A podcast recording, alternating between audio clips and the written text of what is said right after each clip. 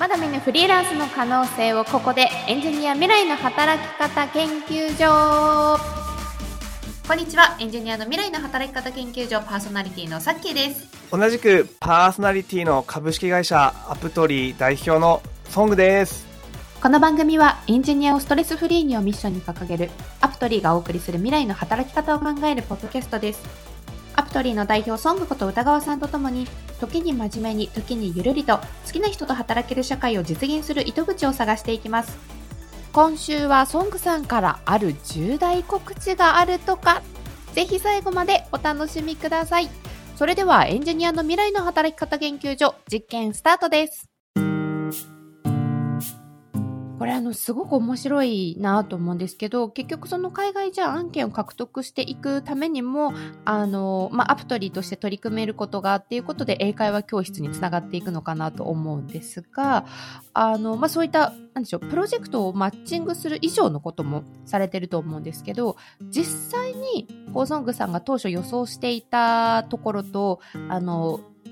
それこそ先週、先々週と片山さん、岡田さんにお越しいただいて、模擬レッスンしていただきましたが、実際にやってみて、エンジニアの方々の反応とかって、手応えとしてはいかがですか？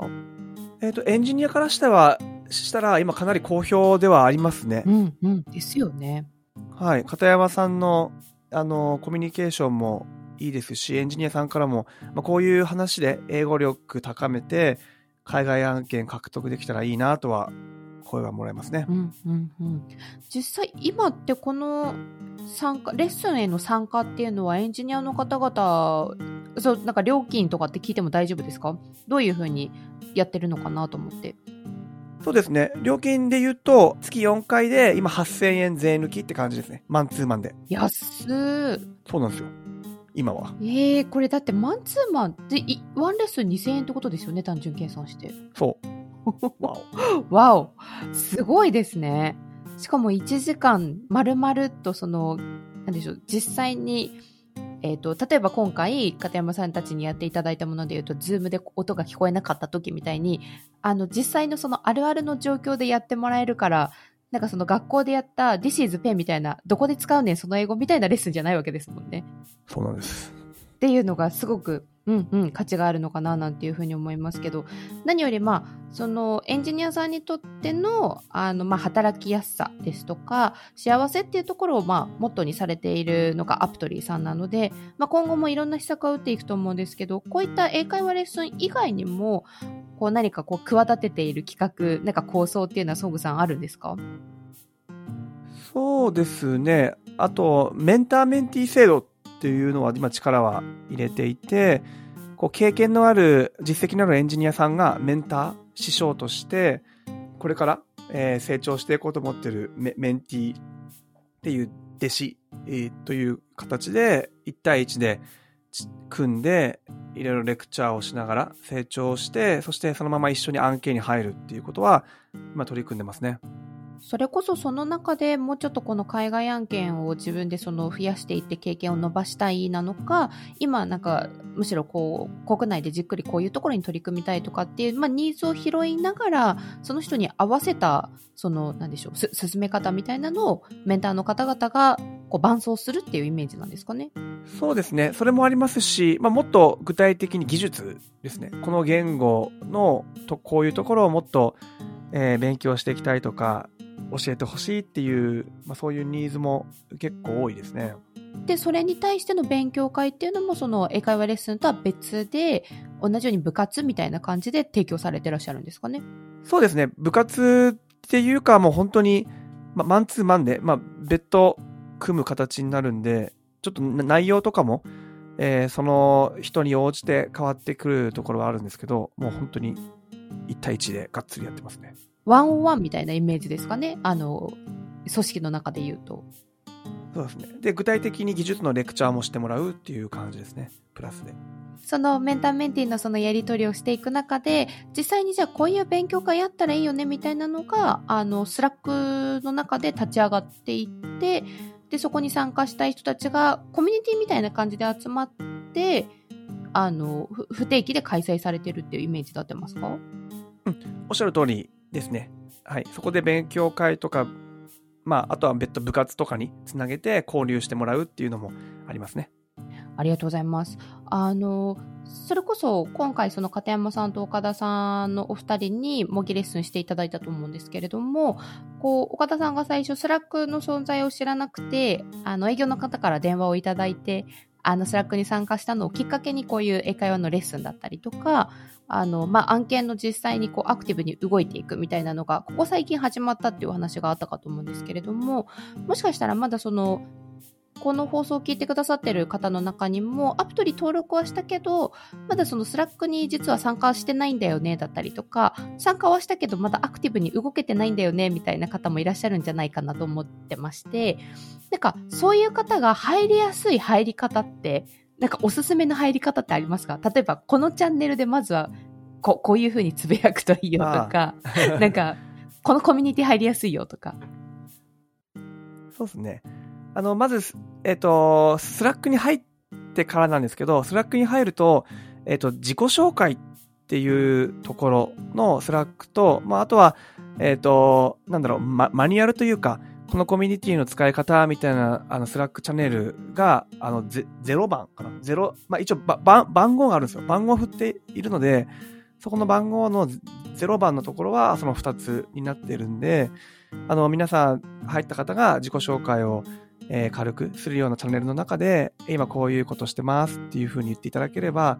まあ、あとはですね、あの、うちのメンバーもそうですし、えっ、と、部活の、えー中の部長っていう方もいらっしゃるんですよ。部活の中で部長を担当してるエンジニアさんもいらっしゃるんで、まあ、そういったエンエンジニアさんから、あの、お声掛けしたり、えーサポートさせていただくっていう流れになりますね。その部長さんはもう自分で例えばキャンプが好きならキャンプが好きだからこの部活を立ち上げますって言った方が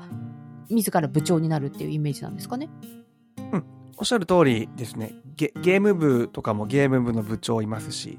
はい、いろんな部があって部活やってますね。ありがとうございます。まだちょっとこう、スラック見れてない方のためにと思いまして、あの、私も実はそのアプトリーさんのコミュニティ、スラックは入れていただいていて、チャンネル拝見することができるんですけれども、さっきあの、えっと、ソングさんがおっしゃってた0番、はじめまして自己紹介というところから、えっと、01だと募集お仕事情報っていうのがあって、で、03番に部活の情報がブワーっと並んでますけど、これ、めちゃくちゃいっぱいありますよね。今だけでも 15?20 うん。弱ぐらいありますよね。ある。お食事おしゃ、お酒、ワインが好きな方のコミュニティだったりですとか、あとは、美術、生け花部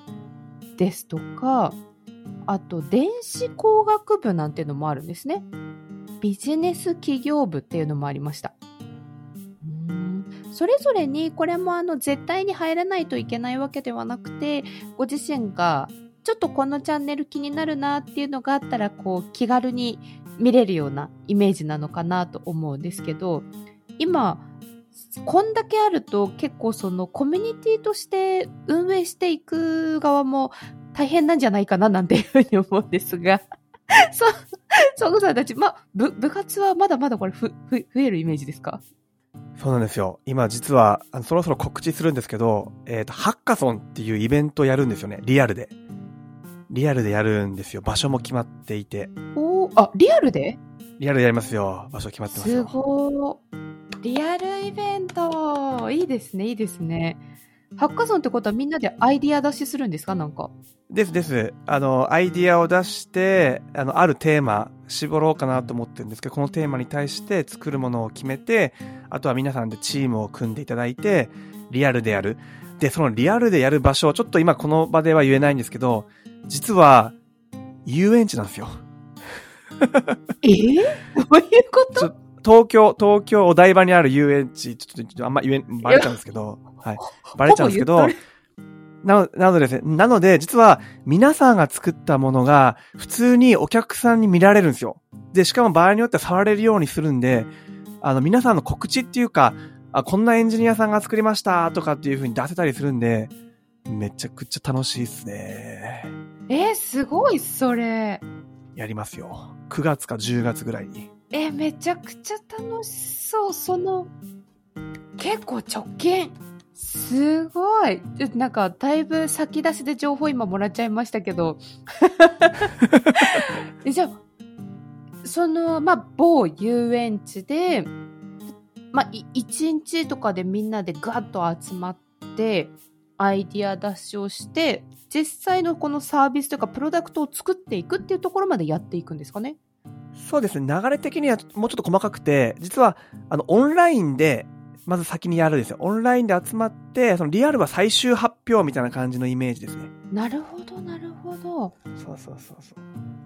じゃあもう、そこでみんなでちょっとこう作り上げていったものが、実際に、あの、目の、なんでしょう、こうリアルの場で、どんな、あの、お客さんに向けて届くのかっていうのをこう目にしながら出来上がっていく様を最後見届けられるっていう感じなんですかね。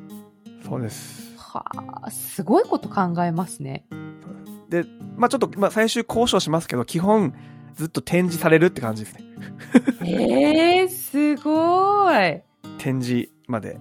できるようにちょっと今交渉してます。めっちゃ面白い。それ、だってその遊園地側に、てかその発想、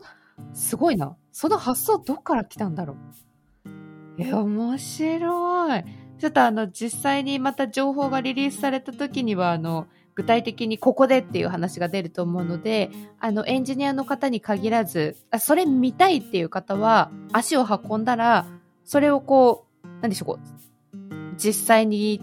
手手に取ったりなのか、こうさ触ったりとか、展示っていうのが見られる状態になる可能性が高いってことですね。高いですね。うんうん。はい。うんうん。面白い。そうなんです。やります。すごい。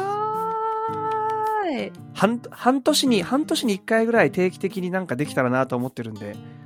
ちょっと定期的にやる、まあ、半年、まあ、一年に一回でも、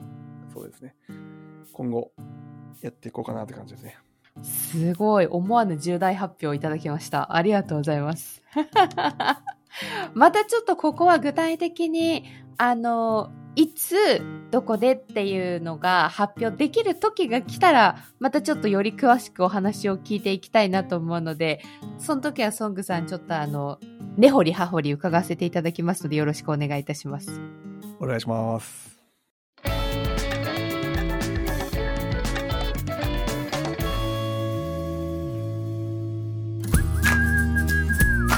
アプトリーでは共感採用という手法で企業とマッチングし、お仕事を引き受けてくれるエンジニアの方々を大募集。リモートで働きたい、好きな人と好きな場所で働きたいというエンジニアの方は、カタカナアプトリーで今すぐ検索。まずはホームページをご覧ください。また、一緒に好きな人と働ける社会を実現してくれる仲間も随時募集中です。こちらもご応募お待ちしております。はい。ということで、今週もお時間となってまいりました。お聞きいただきありがとうございます。えー、最後にですね、予期せぬ重大発表がソングさんからあったかと思います。えー、詳細はですね、また追って情報解禁となったら皆さんにもお伝えしていきますので、こちら引き続きお楽しみにしていただければなというふうに思います。それでは、エンジニアの未来の働き方研究所は毎週金曜日配信予定。アプトリーの公式ツイッターでも情報発信していきますので、ぜひフォローをお願いいたします。ツイッターのアカウントは、アットマークアプトリー、UPTORY アプトリーです。ご意見ご感想をお待ちしております。